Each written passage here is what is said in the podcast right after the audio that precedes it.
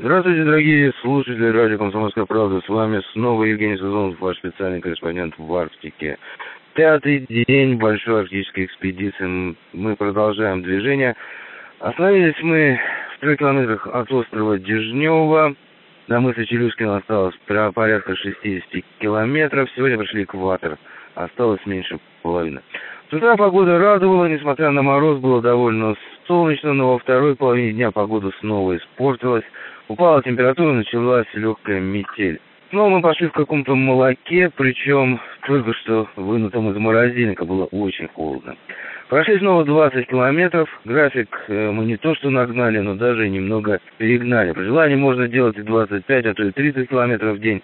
Но это уже будет какой-то чистый спорт. А хочется увидеть что-нибудь, кроме носов своих беговых лыж. Например, пролив Свободной Кубы, который мы пересекли на пути к островам Комсомольской правды, или один из островов архипелага остров Самуила.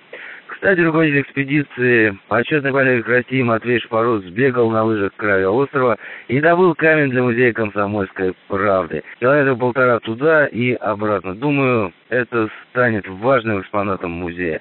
Представьте себе, кусочек земли с островов Комсомольской правды, что в море Лавдевых теперь можно будет увидеть в Москве и даже потрогать. Кстати, сегодня я дежурный вместе с членами нашей команды Александром и Александрой. Задача дежурного проста для понимания и нелегка для исполнения. Необходимо раскочегарить две бензиновых печки в больших канах, натопить снега на всю команду, залив термосы. В Арктике самая идеальная еда – это сублимированная, но для ее приготовления нужна горячая вода. Кипяток – это суп, кипяток – это каша, кипяток – это другие разные блюда. Кипяток – это жизнь. Как показывает история экспедиции американского полярного исследователя Франклина в XIX веке. Когда его корабли вмерзли в арктические льды, выжившие члены команды решили добираться до берега пешком. Однако печи, которые были установлены на кораблях, оказались стационарными, их нельзя было снять и забрать с собой. Поэтому отряд пошел через ледяную пустыню без малейшей возможности получить горячую пищу и питье. А ведь в таких условиях даже простой глоток чая способен вернуть силы и надежду.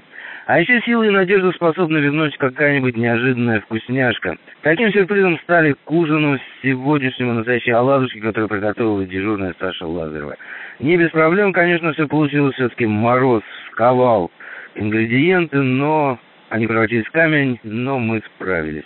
Все эти трудности были успешно преодолены, а ладушки получились отменными, словно как дома, где каждый из нас не был уже неделю. Еще столько же, а может и больше, нас там не увидят. Но мы дойдем, мы обязательно обнимем родных. И нас, конечно, посадят за стол и спросят, чего мы хотим, и мы ответим, конечно же, оладьев. По-нашему по особому рецепту, по арктическому. Кстати, за это время мы отпраздновали еще один день рождения. 17 лет исполнилось нашему боевому товарищу Насте Зайцеву.